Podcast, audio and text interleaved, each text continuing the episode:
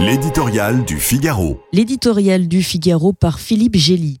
Le temps de la réflexion. Depuis 18 jours, Benjamin Netanyahou campe devant le Rubicon, en l'espèce la barrière fortifiée qui entoure Gaza et que le Hamas a perforé le 7 octobre à coups de bulldozer pour envahir Israël. À l'instant où le premier ministre de l'État hébreu donnera l'ordre à Tsahal de la franchir, débutera la phase cruciale de la riposte, une offensive terrestre à haut risque et multiples inconnus. Le fera-t-il? Les pressions se multiplient pour l'en dissuader. Elles émanent de pays musulmans indignés que les bombardements israéliens aient déjà tué plus d'enfants à Gaza qu'en Ukraine.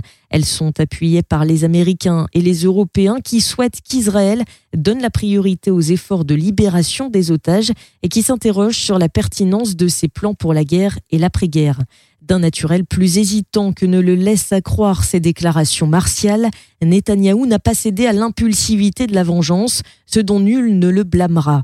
Pendant qu'il délibère, un déluge de feu continue de s'abattre sur la bande de Gaza et ses populations civiles. Le Hamas, en fixant le bilan vertigineux, quoique invérifié, à plus de 6500 tués. Le délai a aussi permis à Israël de préparer au combat 350 000 réservistes et à son allié américain de multiplier les gestes de dissuasion en direction de l'Iran, soupçonné de préparer ses supplétifs du Hezbollah à ouvrir un second front à la frontière libanaise.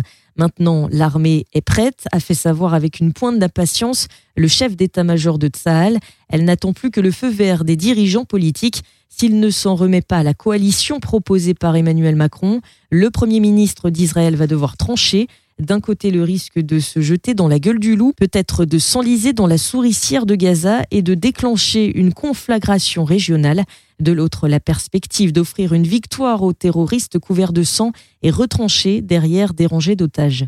Le temps de la réflexion n'a pas simplifié l'alternative, même si la mission d'éradiquer le mouvement islamiste se révèle militairement impossible, l'option de négocier avec les assassins paraît à ce stade politiquement inacceptable.